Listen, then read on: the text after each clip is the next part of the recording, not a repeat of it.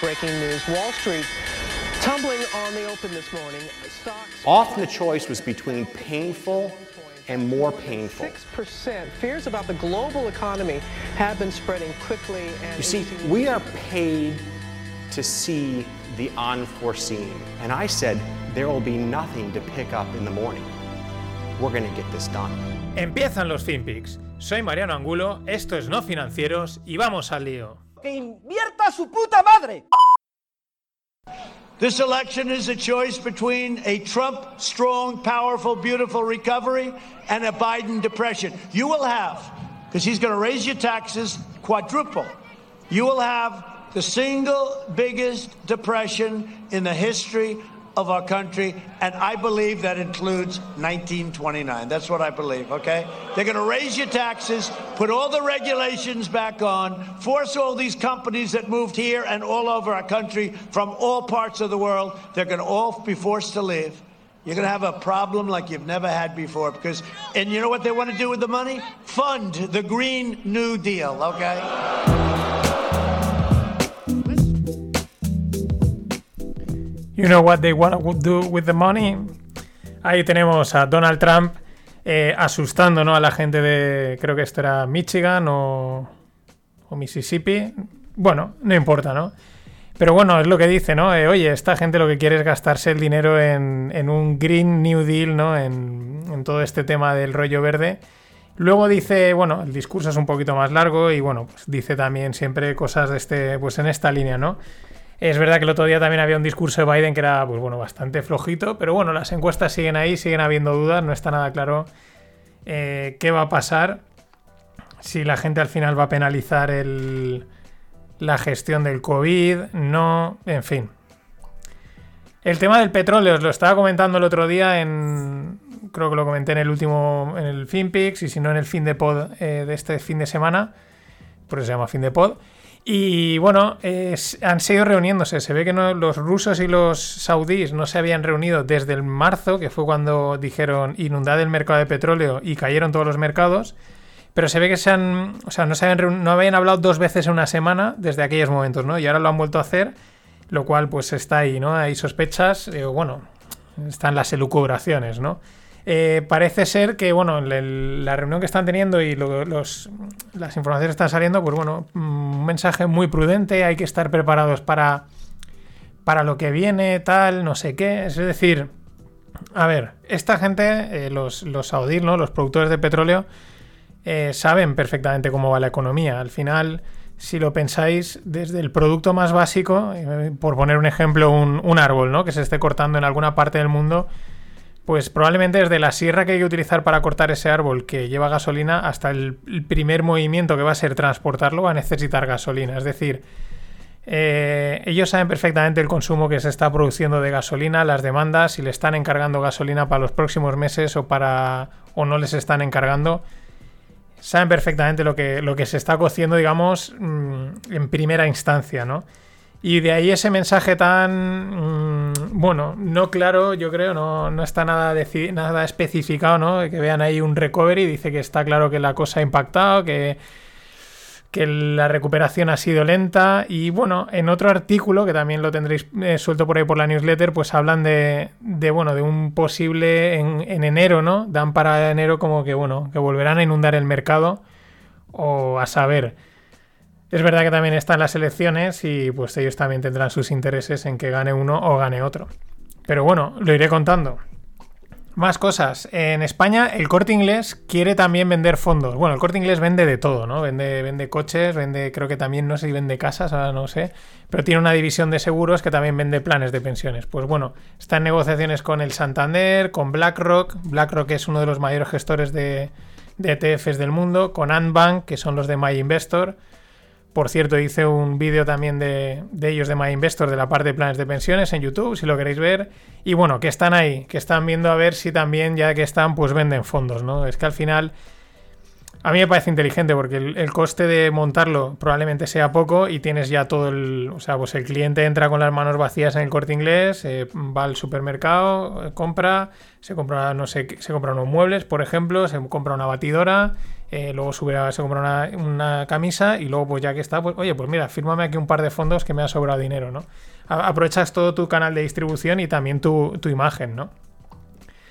Y hablando de gestores, una gestora value americana, eh, una de las líneas de, inversión que es el, value investment, ¿no? La inversión en valor, que es el, el padre, el, el papa de esto es eh, Warren Buffett. Para mí realmente al final invertir en valor es invertir, porque es buscar empresas de, que estén bien gestionadas, que tengan buen, buen producto, que tengan negocio. Es decir, una buena empresa, bien esté valorada, esté bien valorada o infravalorada en el mercado, pues invertir, ¿no?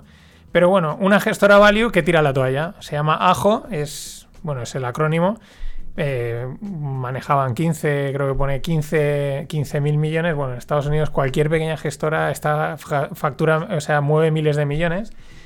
Pero el tema es que lo que está pasando últimamente, el mercado está tirando, él está tirando todo, ¿no? Para arriba y que están, todo el dinero está entrando mucho en los ETFs, que es la gestión indexada, es decir, replicar a los, a los, a los índices.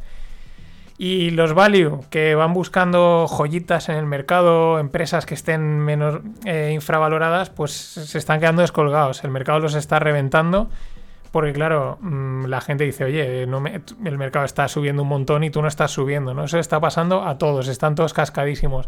Y estos por lo menos han dicho, mira, eh, fuera, ya nos retiramos, no podemos combatir contra esto, no, tenemos, no podemos venderle a la gente que vamos a ser mejores que el mercado porque es muy difícil. Y oye, pues es también un... Hay que ser muy valientes para reconocer la derrota, ¿no? Y los que, los que es otro éxito gestionando, y es un ejemplo de que da igual que seas... Bueno, siempre ¿no? es que España, Spain is different, ¿no? Pero bueno, da igual que seas, digamos, público o privado. Es el Fondo Soberano Noruego. Los noruegos, creo que fue por los 90, encontraron petróleo a mansalva y que decidieron, pues en vez de gastárselo en chiringuitos, en fundaciones, en asociaciones, en movidas de estas que aquí no lo, vamos, lo gastaríamos enseguida, eh, lo metieron en un fondo de pensiones y lo han ido invirtiendo con una visión de largo plazo, una visión value a largo plazo en mercados, uno de los mayores fondos de, de capital, bueno, de inversión, pero no podemos invertir, claro, eh, del mundo. El tema es que solo en el tercer trimestre el fondo creció, perdón, 37.800 millones. Eh, mm, creció, o sea, los beneficios. En pocas palabras, eh, ahora mismo cierran el fondo y cada noruego tiene 185.000 euros. O sea, les toca a cada noruego 185.000 euros. Nosotros estaremos mm, en breve cerca de, si cerran España, de nosotros deber cada persona 185.000 euros al paso que vamos. Pero bueno, ellos tienen frío y nosotros tenemos sol. Más cosas. Costco, que es un pues un wholesale foods Costco, que es de pues eso, una de venta de todo, ¿no? Una especie de corte inglés, podemos decir, pero en otro nivel un pelín más bajo, ¿no? El corte inglés un poquito más premium. Pero bueno, venden de todo, son americanos, están en España también tienen, pero no están no han cuajado totalmente. El tema es que en Inglaterra están empezando a vender ya directamente por la web lingotes de oro y plata a sus clientes. ¿Por qué hay demanda? Porque la gente tiene mucha duda, tiene mucha incertidumbre, no tiene ni idea de política monetaria, porque de eso no sabe nadie, pero dicen, por si acaso yo compro oro. Me ha llegado hoy una, una consulta para el consultorio del FINDE, súper extensa, toca este tema, eh, ya veréis que os va a molar, ¿eh? pero eso lo dejamos para, para el fin de pod. Más cosas. Eh, la semana pasada, creo que era la anterior, os hablaba de la tagliatela, ¿no? El Amrest, que es la, la empresa matriz que tiene las tagliatelas, pues bueno, tenía ahí sus problemillas, como hoy en día cualquier empresa de restaurantes puede estar teniendo por el COVID. El tema es que han vendido, eran inversores en Globo, y han vendido el 7,5% que poseían en Globo por 76 millones, evidentemente, para, para poder cubrir eh, pues, mm, necesidades o no creo pérdidas o lo que sea, ¿no? Esto es interesante, ¿no? Porque, bueno, mm, porque estaban ahí, lo vieron, lo vieron bien, se invirtieron en, en Globo. Y porque, bueno, al final es un ejemplo también de que, oye, una buena inversión, bien hecha, bien diversificada, pues en un momento dado como este te puede, te puede dar un, vamos, un chorro de aire súper necesario. También vende Prisa, como la garganta hoy se me está yendo. Prisa, el grupo, el Laser, el País, etcétera, Pues bueno, venden Santillana España por 400 millones de euros. No está nada mal. Eh, lo mismo, Prisa de tiene una deuda de mil millones, mm, la reducen a pues aproximadamente 700, mil y pico, y bueno, reestructuran deuda. El tema de Prisa es que tampoco es que gane mucho dinero, o sea, mil millones en realidad tampoco puede ser, no es mucha deuda, pero es que para los beneficios que tienen es una deuda enorme. De hecho, pues bueno, se dice que el IBEX 35 sostiene a Prisa, pues por bueno, ya sabéis, los intereses políticos, mediáticos y toda esta maraña que, ay, qué malo es el IBEX 35 cuando, te, cuando no te interesa. Más cosas. Eh, siguiendo en España, el gobierno, esto, es, me, esto me parece muy... Ese que es a comentar. El gobierno contrata a Accenture. Accenture es una consultora de estar estilo pues, Deloitte y tal. Accenture para detectar, más enfocada... Perdón, Accenture más enfocada a temas tecnológicos. Bueno, el gobierno contrata a Accenture para detectar falsos autónomos y empresas ficticias. Pero no es lo público lo mejor. No, no pagamos un chorraco de impuestos para que nos masacren más aún y, aún tienes que subcontratar, que contratar a una empresa. ¿Por qué? Porque no es tan idílico, porque no es tan perfecto, mm, porque no tienes los medios. Mm, no sé, o sea, que se puede contratar, sí, pero no me vengas, no me vendas con todos los rollos que nos cuentan habitualmente.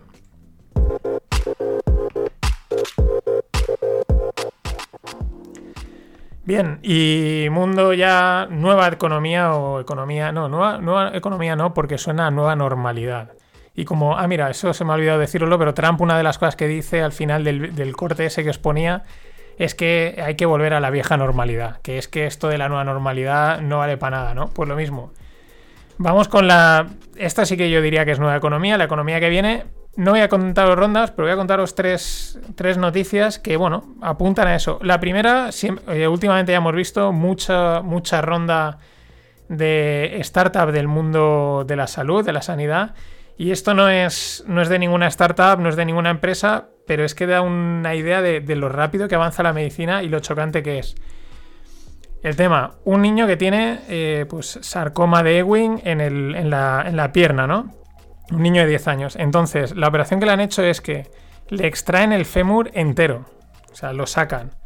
Lo enfrían con nitrógeno líquido para mantenerlo. Lo tratan, ¿no? Acaban de quitar todo el sarcoma, no sé qué, el tratamiento que le hagan. Lo dejan, digamos, perfecto. Aquí a veces dicen níquel. Se lo vuelven a poner y el chaval se ve que se está recuperando y ya con ganas de montarse en la bici. Acojonante. Lo tenéis en la newsletter, está puesto bajo un link por si alguien... No, no da mucha sensación si veis el, el fémur ahí, pero, pero me parece espectacular, o sea, impresionante. Más cosas. Otra tendencia que últimamente la he visto bastante de fútbol y los eSports, ¿vale? los juegos online, ya sean de pegar tiros o sobre todo lo que son de, del FIFA y toda esta historia, pues bueno, empiezan a mover, ya llevan moviendo mucho tiempo muchos millones y no solo los equipos de fútbol, por ejemplo, sé que el Valencia tiene montado un equipo de eSports, eh, por ejemplo, el caso es esta noticia, el Kun Agüero, mítico Kun del Atlético de Madrid, pues ha montado su propio equipo que se llama el Crew, lo financia él y por eso lo metió también un poco en el rollo este startups, ¿no? Es una especie de startup, oye, es una tecnología, algo, algo nuevo, etcétera, con una posibilidad de crecimiento y ya digo, es una tendencia que se está viendo bastante. Oye, pues lo que pasa es que no es lo mismo correr detrás de una pelota que estar dándole a la maquinita. Lo que pasa es que muchos de estos jugadores son unos que te cagas a la play y a toda esta historia. Pero ahí está. Y por último, una influencer italiana se plantea sacar su modelo de negocio a bolsa. Eh, Chiara Ferragni. Bueno, 21 millones de seguidores. Factura 20 millones la métrica que le hacen es que dicen que, bueno, que como Prada factura cuatro veces eh, ventas, pues que esta debería valer 80 millones si la sacan a bolsa. Mm, bueno, es un, no sé. 20, mm, a mí yo lo que me quedo es que son 21, ella tiene 21 millones de seguidores y factura 20 millones, que estas son las métricas que se hacen en los negocios en Internet, es decir, monetiza un euro por cada seguidor. Evidentemente no un euro directamente, habrá gente, habrá por un lado monetizar a mil y por otro cero, ¿no? Pero este es el tipo de métrica que se suele hacer muchas veces en Internet. 21 millones de seguidores, 20 millones de facturación, un euro por, por seguidor. A mí no me parece un volumen suficiente de negocio para sacar la bolsa, pero bueno, allá ella.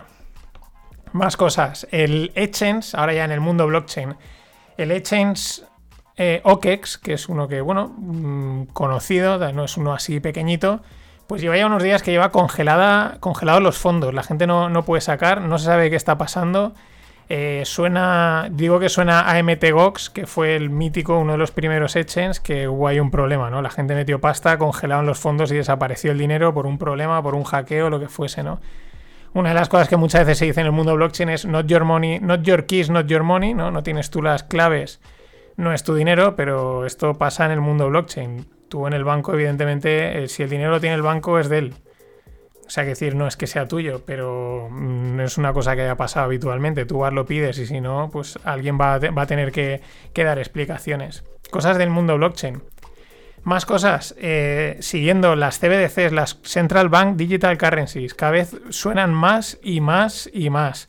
Mastercard ha planeado ya un, testeo virtual de, bueno, de dónde funcionaría, qué usos tendrían. Esto lo que pasa es que eh, no, matizan mucho más a dónde van, o sea, cuál es la materialización, digamos, de esas CBDCs, cuál va a ser, si va a ser directamente un cripto euro, un cripto dólar, igual aquí acabamos teniendo un cripto yuan, porque al ritmo que vamos, pues nos tenemos que vender al, país eh, comunista con más dinero que hay en el mundo, no lo sé. Pero simplemente se habla mucho, pero tampoco se acaba de, dar mucho más matiz, ¿no? Eh, de por dónde van a ir, porque claro, así nos pillan por sorpresa. Más cosas. Eh, muy curiosa la, afirmación que hace un, técnico de la CFTC, un organismo de futuros de, allí de Chicago, ¿no? Que dice, vamos, está ahora levantado escamas, ¿no? Pero que dice que Bitcoin es el email y Ethereum es Internet, ¿no? Por poner así una comparación.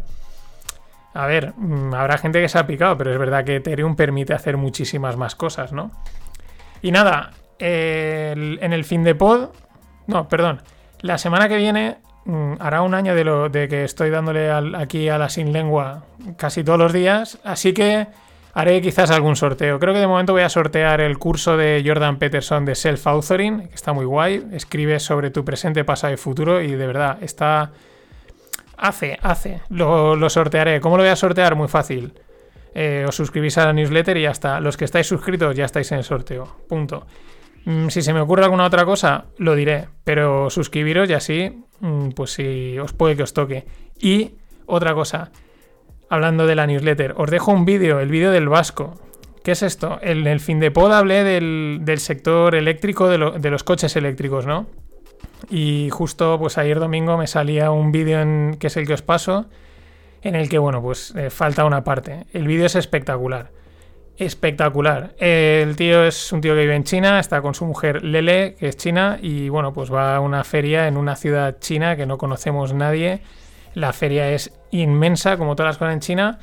Y bueno, empiezan a salir ahí una feria de coches eléctricos. Y salen coches eléctricos con unas marcas que no conocemos ninguno, eh, pero que despliegan una tecnología completamente eléctricos. Autobuses, camiones, coches. Y pero que dices, mm, nos van a dar, nos van a dar por todos los lados. Os recomiendo que lo veáis porque es, es espectacular, ¿eh? Y algunas marcas solo tienen cuatro años de existencia. Es realmente espectacular.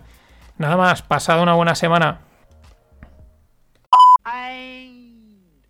Always look on the bright side of life.